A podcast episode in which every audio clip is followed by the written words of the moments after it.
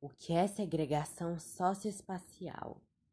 A segregação urbana, também chamada de segregação socioespacial, refere-se à periferização ou marginalização de determinadas pessoas ou grupos sociais por fatores econômicos, sejam culturais, históricos e até raciais, nos espaços das cidades.